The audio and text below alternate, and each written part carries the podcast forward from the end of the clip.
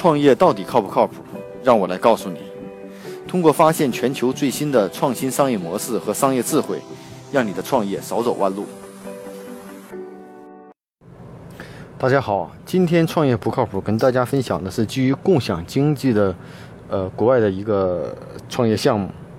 这个项目主要做什么呢？啊，其实我们可以看到，这是游艇租赁啊，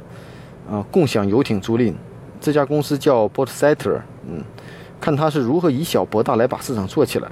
虽然知道我们虽然知道游艇可能跟跟大多数人中国人的生活没有什么联系，但是这个项目中我觉得可以借鉴的就是怎么以小博大，在细分市场里做起来。这家呢是位于佛罗里达的这种游艇租赁平台叫 Boatsetter，啊，呃最近呢也是获得了一个 A 轮融资的基础之上，又再次融资了四百七十五万的美金，啊。目前获得融资以后，他收购了在全美三百多个地点开展业务的这个 Boat Band，啊，Boat Band 呢这家公司主要是做这个，呃，游艇租赁的这种啊，共享游艇租赁的这种模式。啊，它采取的是抽取佣金的方式。那截止为止呢，这家公司目前上已经注册的游艇组超过一百三十万，处理过的交易总额大约将近两千五百万，啊。但是后台呢，也有发生了一种安全事件，就是一个游客被卷入螺旋桨，然后呢，也从此出现了一些投诉的问题。那目前这家呢，波特塞特呢，在这家公，在这个服务模式上最大的区别是什么呢？它做的不仅仅是共享的游艇租赁的本身，啊，而是要保证游艇租赁服务的这种完整性，还有服务的质量以及安全性等等。嗯，所以呢。他的这家公司呢，就是什么呢？针对于这种目前出现共享过程中游客出现受伤的事件，啊，他开始出现了这种游艇租赁业务的保险的这种服务，啊，强制配船长，而且为每艘游艇呢强制配备船长，而船长呢也是通过各共享的方式来走的，必须通过平台登记注册的个人，所以呢，他。不仅租游艇，还提供船长、提供保险。另外呢，他还给用户提供驾驶的船、驾驶这个船呢、帆船呢，还有专业冲浪的培训服务，啊，所以把整体的这种体验性呢做的是非常好，是以游艇为切入点，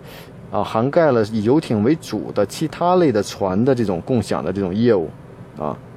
所以呢，他把这一个非高频的事情呢，逐渐往高频的方向去引导，啊，所以这就是在这个公司中我们可以借鉴的以小博大的方式。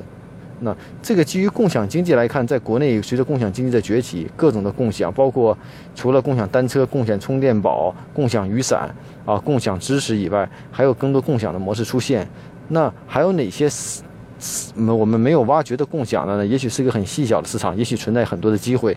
那这种这个公司 b o a t s i d e r 这种以小博大的这种模式和他做的这种精细化的服务，我觉得是确实我们做项目是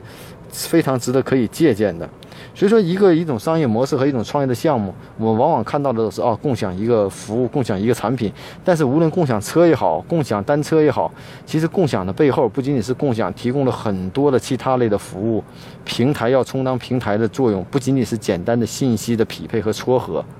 所以，我觉得共享经济的背后，其实更多的提供的是服务的运营。这种服务运营的能力，决定了这个平台能否长期持续的为用户提供有效的服务。啊，所以说并不是共享，并不创新共享并不难，关键是你能不能让你的共享有效的为用户持续的提供服务，这才是核心。